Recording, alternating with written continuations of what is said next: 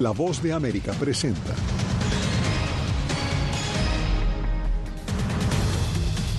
Recrudecen los combates entre Israel y Hamas mientras la ONU expresa alarma ante la posibilidad de que se hayan perpetrado crímenes de guerra.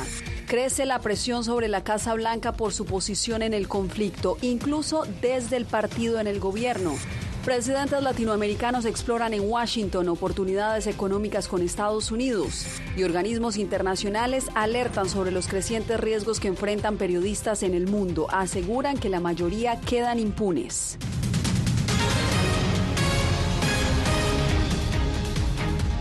¿Qué tal? Bienvenidos. Aquí comienza El Mundo al Día. Soy Yasmín López. Se expande el conflicto en la franja de Gaza. En los últimos minutos, una serie de explosiones han sacudido el cielo entre Israel y Gaza. Esto cuando las fuerzas de defensa israelíes anunciaron que tienen rodeado el enclave y ya se enfrentan en el terreno con los militantes del grupo islamista Hamas. Israel también informó hoy que el número de rehenes aumentó a 242. Pilar Cebrián se encuentra en Tel Aviv y nos trae el reporte. El ejército israelí ya confirma que han muerto 18 soldados israelíes en los combates en Gaza, mientras que el Ministerio de Sanidad palestino reporta que son más de 9.000 las víctimas mortales. Mientras tanto, los combates en Gaza se recrudecen, la lucha es cuerpo a cuerpo y la espiral de violencia se está contagiando a Cisjordania. Las redadas israelíes ya han provocado la muerte de 134 palestinos y más de 1.740 han sido detenidos, según la autoridad palestina. Ya son más de 9.150 50 los fallecidos en Gaza y Cisjordania, según el Ministerio de Salud palestino. Israel continúa sus operativos en ambas zonas, pese a que casi dos decenas de sus soldados han sido dados de baja. En la franja de Gaza operamos con menos de la mitad del personal que tiene la Fuerza Aérea, que está preparada y lista. En Cisjordania, otro sector habitado por palestinos, hay también crecientes tensiones. En las últimas horas, un hombre armado palestino, aún no detenido, disparó contra un israelí que se movilizaba en motocicleta. Este jueves un menor palestino de 14 años fue enterrado, uno de los más de 3.600 niños que han perdido la vida a consecuencia de los enfrentamientos que se desataron el 7 de octubre. Estamos hablando de niños que presencian cómo sus padres, sus familias, sus hermanas y hermanos son asesinados frente a ellos, cómo sus casas y sus comunidades desaparecen en una fracción de segundo. La agencia de la ONU destacó la importancia de respetar el derecho internacional y humanitario y proteger a los niños y las infraestructuras civiles de las que dependen. Tres semanas después de iniciar Iniciadas estas tensiones, tras la incursión de Hamas dentro de Israel, la voz de América habló con familiares de algunas víctimas. Ha sido muy difícil enterarnos de que nuestra amada hija fue asesinada y que no la volveremos a ver, pero también es un alivio. Sabemos que falleció y que no sufrió mucho y que ya no está en los túneles de Hamas. Creo que la responsabilidad de cualquier gobierno del mundo es mantener la seguridad de su propio pueblo. El gobierno de Israel fracasó. Mis nietos no estaban seguros. Desde el este de Rafah, en Gaza, cerca de la zona de evacuación, cohetes fueron lanzados hacia Israel. Cientos de personas aguardan en la frontera a su turno para salir de Gaza. En la lista de personas autorizadas para salir hoy hacia Egipto había unos 600 nombres. La mayoría son gazatíes que tienen una segunda nacionalidad. De entre ellos hay hasta 400 estadounidenses que en todo momento han estado en contacto con el Departamento de Estado. A pesar de ello, la congestión hoy en el paso de Rafah era importante, por lo que es posible que no hayan podido salir todos los que estaban previstos. De hecho, en la lista de hoy había nombres repetidos que también figuraban en la lista de ayer. Pilar Cebrián, Voz de América, Tel Aviv. Acá en Estados Unidos, el presidente Joe Biden hizo un llamado por una pausa humanitaria que permita no solo la distribución de ayuda en Gaza, sino también la liberación de los rehenes que jamás tiene en su poder. Paula Díaz, al parecer, la asistencia no ha llegado a los más necesitados. ¿Cuál es la situación? Yasmin, pues con el paso de los días aumenta el llamado para el cese al fuego para que la ayuda humanitaria ingrese a los lugares donde no ha podido llegar. A esto se suma que no se ha llegado a un acuerdo para la distribución del combustible, que es vital para el funcionamiento de los equipos médicos. Es por esto que el presidente Biden pide una pausa a este conflicto. El presidente Joe Biden considera que debería haber una pausa humanitaria en la guerra entre Israel y Hamas. Minutos antes de iniciar su viaje al Medio Oriente, el secretario de Estado Anthony Blinken dijo que discutirá medidas concretas para minimizar el daño a hombres, mujeres y niños en Gaza. El hecho de que de manera cínica y monstruosa, deliberadamente pongan a personas, hombres, mujeres y niños como escudos humanos, coloquen sus puestos de mando, líderes, combatientes, armas y municiones debajo de los hospitales o incluso dentro de escuelas y mezquitas, hacen que esto sea increíblemente desafiante. Entre tanto, crece la controversia alrededor del nivel de beligerancia que ha alcanzado la contraofensiva israelí. Expertos de las Naciones Unidas alertaron sobre lo que ellos ven como un grave riesgo de genocidio del pueblo palestino. Estamos utilizando el término riesgo de genocidio porque hay un proceso que está en curso y es absolutamente indiscriminado, afectando en este caso a más de dos millones de personas. Uh, el vocero del secretario general de las Naciones Unidas dijo que esta agencia sigue luchando para llevar combustible a la franja de Gaza y que los pacientes de un hospital están corriendo un grave riesgo. El hospital turco de la Amistad Palestina en la ciudad de Gaza se quedó sin combustible ayer y se vio obligado a detener la mayoría de sus actividades, dejando a 70 pacientes con cáncer en grave riesgo.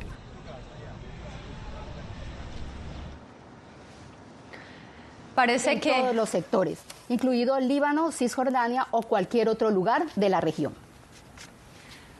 Gracias, Paula. Y justamente esos esfuerzos se deben en gran parte a que el presidente Joe Biden se ha enfrentado a las protestas de algunos de los miembros de su propio Partido Demócrata por su apoyo inquebrantable a Israel, al tiempo que en ese país amplía su contraofensiva en Gaza y como lo vimos anteriormente, la cifra de civiles muertos y heridos en Gaza continúa en ascenso.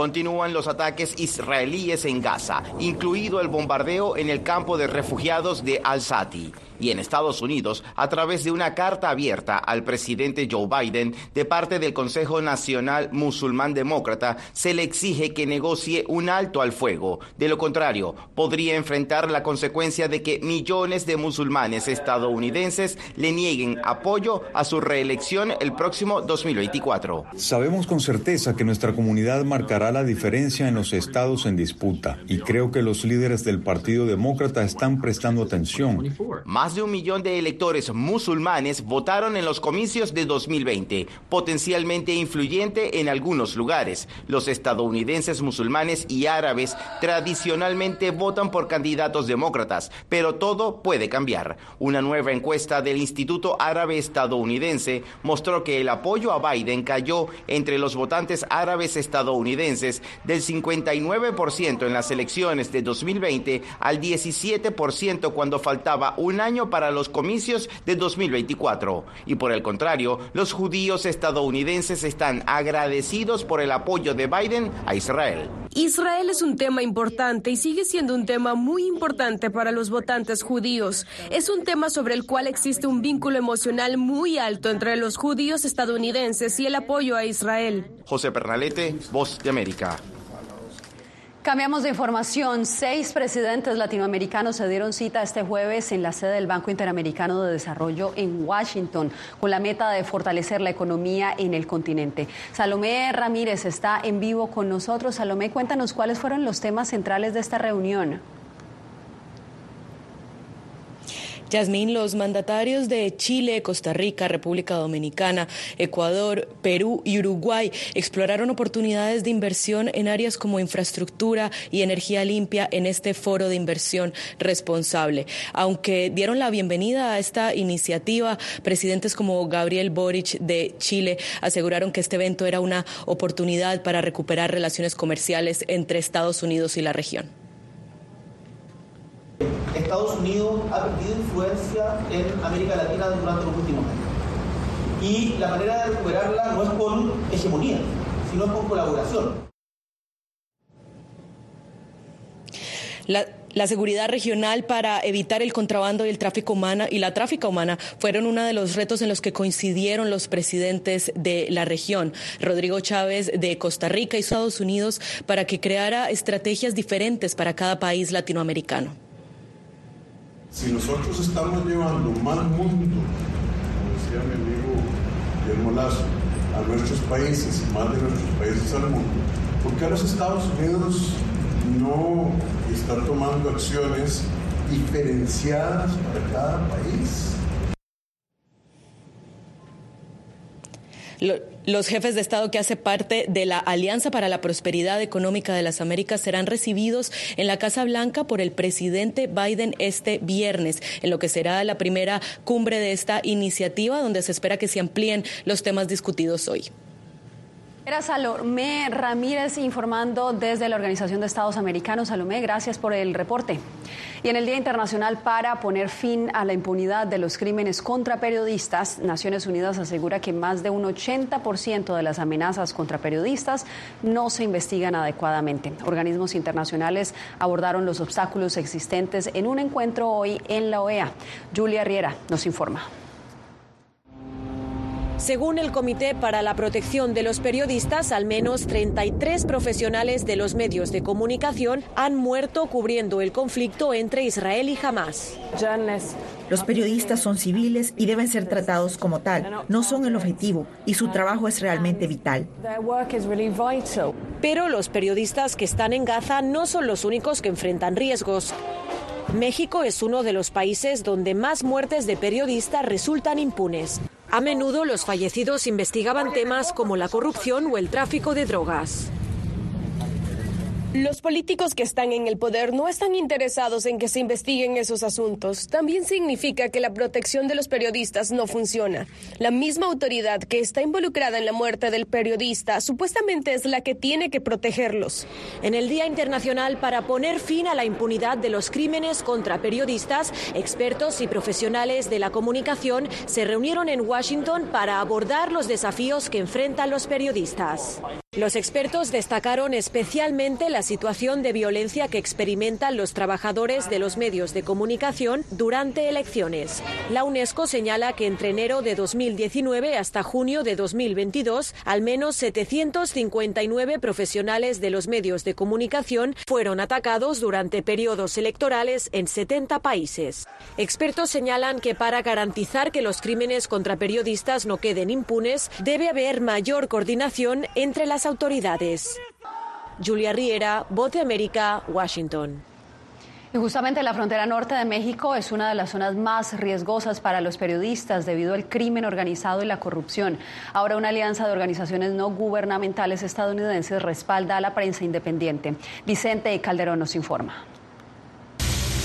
Esto es Monterrey, la ciudad mexicana donde periodistas de varios estados se reunieron para discutir las dificultades de su profesión. Contextos de inseguridad y violencia extrema, eh, pues el Internet y las redes sociales han revolucionado la dinámica de nuestro trabajo y justo estamos ante gobiernos cada vez más intolerantes a la crítica. Los convocó el Hub de Periodismo de Investigación de la Frontera Norte, que capacita a la prensa y fomenta la rendición de cuentas en una región peligrosa para los periodistas. Angélica inició su carrera en Ciudad Juárez hace 11 años. No fue el reportero de, de La Guardia. Ese día cubrimos, bueno, mi nota final fue de 30 ejecutados en un día, ¿no? Gracias a esta organización recibe entrenamiento para mejorar sus coberturas y su seguridad, además de una beca para su portal de noticias. Circuito Frontera no hubiera existido como está ahorita. Esta comunidad de medios y reporteros fue idea del Centro para Periodistas y Blogueros de la Frontera, que consiguió 5 millones de dólares de la Agencia Estadounidense para el Desarrollo Internacional. Con cientos de reportajes anticorrupción publicados, está en su sexto año, aunque el plan original era de cinco. El Centro Internacional para Periodistas es otro aliado que administra los fondos. Vamos a llegar al final del proyecto y puede que haya o no haya, eh, digamos, financiamiento para continuar manteniendo la comunidad, entrenamientos y todo lo que venimos haciendo por, por cinco años. Hoy buscan cómo mantener el proyecto, que es visto como un modelo en otras latitudes. Vicente Calderón, Voz de América, Tijuana. Al volver, el presidente Biden albergará la primera cumbre de la Alianza para la Prosperidad Económica de las Américas.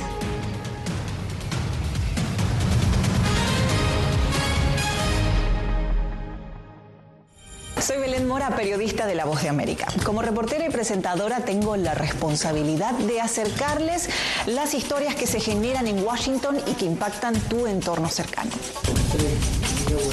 Desde perspectivas diversas en un ambiente informativo en constante evolución que pone a prueba y nos hace poner en la balanza nuestros valores profesionales, te presentamos información veraz, porque en La Voz de América la prensa libre importa. tiempos de cambios, cuando el mundo parece incierto y lo que escuchamos no refleja lo que vemos, buscamos la verdad. Cuando nos cuentan solo una parte de la historia, perdemos la confianza. En momentos de crisis, nuestros sueños, esperanzas y deseos de un mejor mañana dependen de una prensa libre. En La Voz de América te traemos las historias que la gente se arriesga a ver. Conectamos el mundo y lo unimos con la verdad.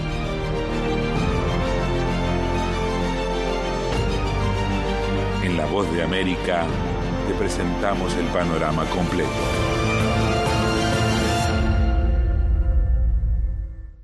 Soy Jacopo Luzzi, reportero de La Voz de América aquí en Washington, D.C. Ya sea informando desde el Capitolio, desde la Casa Blanca, cubriendo el impacto del cambio climático, el impactante tema migratorio, o subir en un avión y cruzar medio mundo para estar en el lugar de la noticia con la información precisa y veraz, este es mi compromiso como periodista. Un compromiso de vida profesional que comparto con ustedes, porque en La Voz de América la prensa libre importa.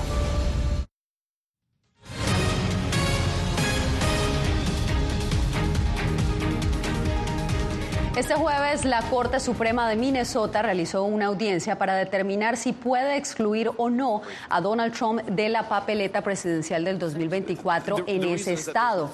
El máximo tribunal escuchó hoy argumentos para excluir al exmandatario bajo el argumento de que incurrió en insurrección al intentar detener la victoria de Joe Biden en el 2020 por el ataque al Capitolio del 6 de enero del 2021. Trump aún sostiene que fue víctima de un supuesto fraude electoral. Y el presidente Joe Biden será anfitrión este viernes de la primera cumbre de la Alianza para la Prosperidad Económica de las Américas, en la que participarán líderes de la región. Jorge Agobián nos adelanta que el gobierno hará varios anuncios.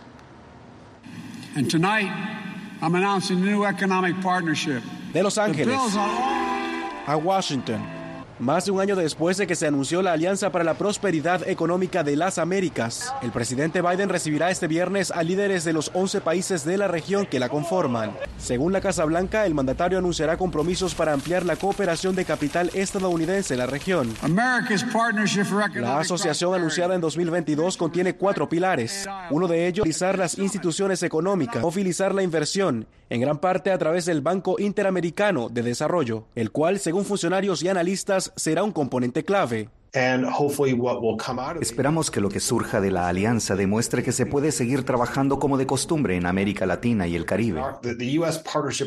La asociación de Estados Unidos con la región no puede basarse en acciones de décadas pasadas, necesita ser renovada significativamente para poder hacer frente no solo al mayor crecimiento de China en la región, sino también a la naturaleza fundamental en la que el orden mundial está cambiando. Buena parte de las conversaciones en la Casa Blanca estarán centradas en la crisis migratoria regional. El gobierno estadounidense tiene previsto apoyar a varios de los países miembros para que adelanten reformas ambiciosas. La cumbre de la Casa Blanca llega luego de que en julio la Unión Europea prometiera en la reunión de la CELAC invertir 45 mil millones de euros en planes de financiamiento para contrarrestar la presencia china en la región.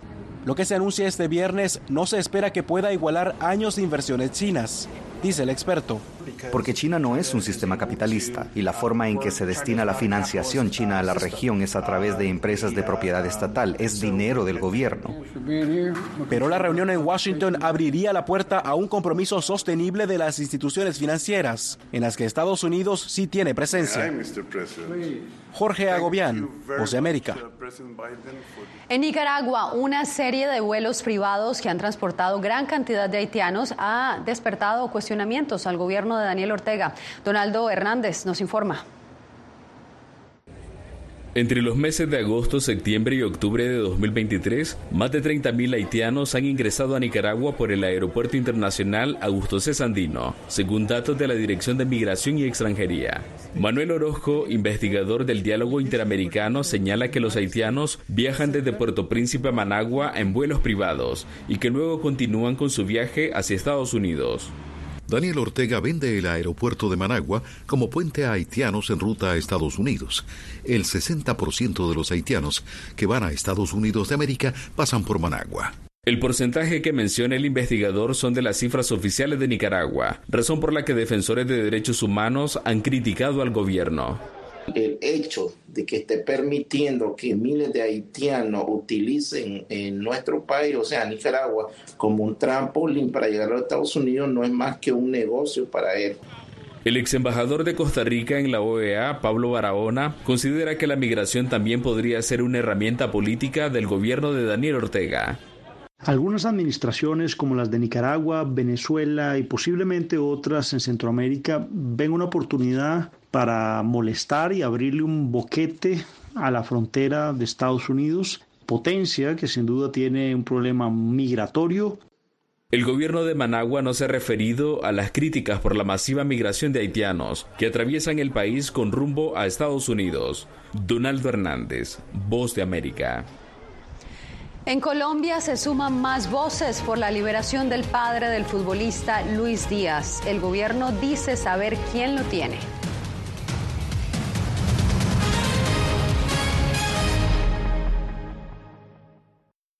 Hola, soy Natalí Salas Guaitero, conductora de La Voz de América. Desde pequeña desarrollé un gran deseo por darle voz a aquellos que son invisibles por una u otra razón. Ya ha sido reforzada. Me enorgullece ser parte de La Voz de América, un equipo en el que la ética y la búsqueda de la verdad siempre son el norte.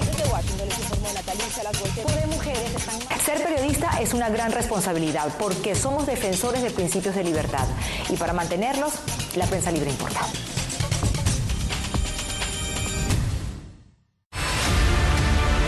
No concibo una democracia sin, sin periodistas. El libreto manda a un conflicto constante con la prensa independiente, con los medios de comunicación. Periodismo, la prensa libre importa, una coproducción de La Voz de América con nuestras afiliadas en la región.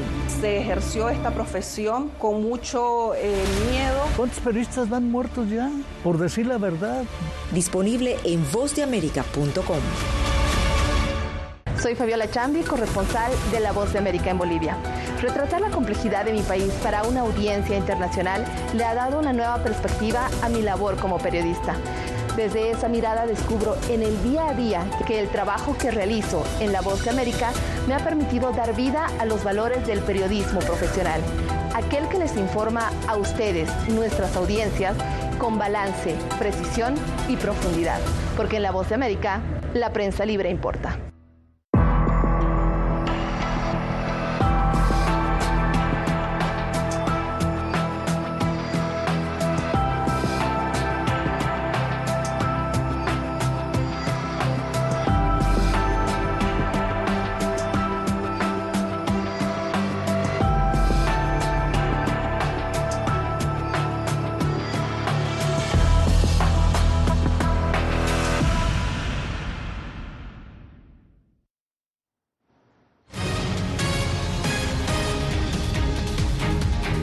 En Colombia, la delegación del gobierno en los diálogos de paz con el ELN aseguró que esta guerrilla tiene en su poder a Luis Manuel Díaz, padre del, futbolista colombiano Luis Díaz, quien fue secuestrado el sábado pasado en La Guajira. Jair Díaz nos tiene el informe. El senador Iván Cepeda, miembro de la delegación de diálogos de paz del gobierno de Colombia con el ELN, apuntó que esta guerrilla tiene secuestrado al padre del futbolista colombiano Luis Díaz, Luis Manuel Díaz. Está identificada la responsabilidad de este secuestro en cabeza de una unidad del Ejército de Liberación Nacional. Diferentes sectores han expresado su rechazo al ELN por tener en su poder desde el pasado sábado a Mane, como es conocido el progenitor del delantero del Liverpool y la selección Colombia. Es la consecuencia del tratamiento de príncipes que les da el gobierno Petro a ese grupo criminal. Desde su tierra, familiares y cercanos a la familia Díaz le hacen un llamado a los raptores de Mane a respetar la vida del entrenador de fútbol, retenido en su pueblo natal en el departamento de La Guajira.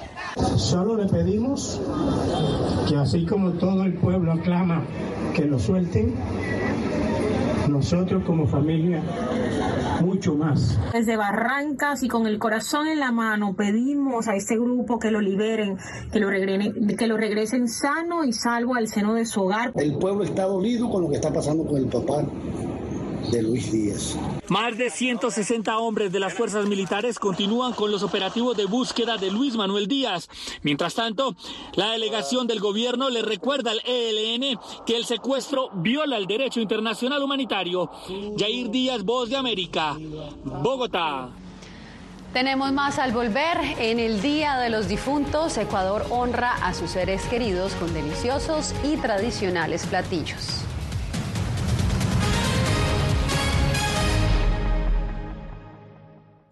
Soy Belén Mora, periodista de La Voz de América. Como reportera y presentadora tengo la responsabilidad de acercarles las historias que se generan en Washington y que impactan tu entorno cercano.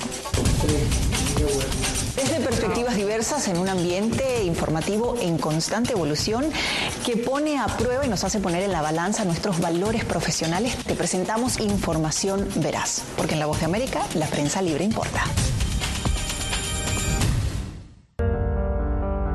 Tiempos de cambios, cuando el mundo parece incierto y lo que escuchamos no refleja lo que vemos, buscamos la verdad. Cuando nos cuentan solo una parte de la historia, perdemos la confianza. En momentos de crisis, nuestros sueños, esperanzas y deseos de un mejor mañana dependen de una prensa libre. En La Voz de América te traemos las historias que la gente se arriesga a ver. Conectamos el mundo y lo unimos con la verdad.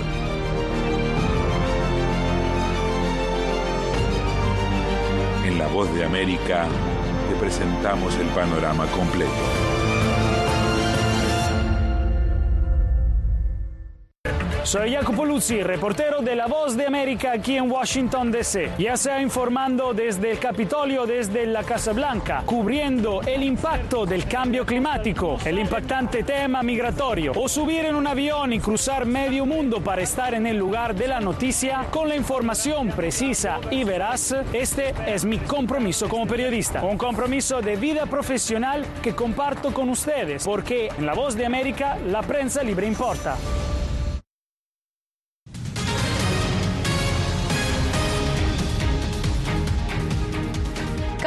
Noviembre los ecuatorianos conmemoran el Día de los Difuntos. Una de las tradiciones más marcadas en esta fecha es degustar la colada morada y la guagua de pan. Néstor Aguilera nos trae la historia. Desde hace 55 años, Cecilia Salinas, una comerciante de un popular mercado de Quito, prepara la denominada colada morada una bebida tradicional que combina varias frutas con harina de maíz negro y que es consumida por propios extraños en este día. Tradición de año en año que la vamos preparando y es una tradición de toda la vida. La colada morada se acompaña con un pan en forma de niño, guagua en lengua quichua, que representa una ofrenda que las familias llevaban desde tiempos ancestrales a los cementerios para compartir con quienes dejaron el mundo terrenal. A veces no tenemos tiempo ni de acordarnos de los que ya se fueron, pero valga esta oportunidad ahora tenemos para acordarnos de ellos. Una de las claves de esta tradición ecuatoriana es la gran diversidad de frutas que se utiliza en la preparación de la colada morada. Beatriz Molina es otra antigua comerciante de este mercado quiteño que se dedica a la venta de frutas de temporada. Ella contó a La Voz de América los principales ingredientes que lleva la colada morada mora, mostiño, naranjilla, guayaba, las hierbas de esta harina que es, y encima va el babaco, la frutilla y la, la piña, que se hacen almíbar. Parte de la tradición en esta fecha, feriado local en el país andino, es que las familias se reúnan también para preparar la colada morada y las guaguas de pan. Néstor Aguilera, Voz de América, Quito. Y esta fecha es celebrada en muchos de los países de América Latina a través de diferentes expresiones culturales. En La Habana, Cuba, por ejemplo, tuvo lugar un festival que conmemora cada año a los muertos y celebra la continuidad de la vida. Con música y baile, así como lo están viendo, se realizó este vibrante desfile y también hubo un altar dedicado a destacadas figuras cubanas y mexicanas. En La Paz, los bolivianos hornearon el tradicional pan con forma de niño. Lo llaman tanta guagua y para ello representa a los difuntos y es presentado como ofrenda a las almas. Con esto me despido por hoy.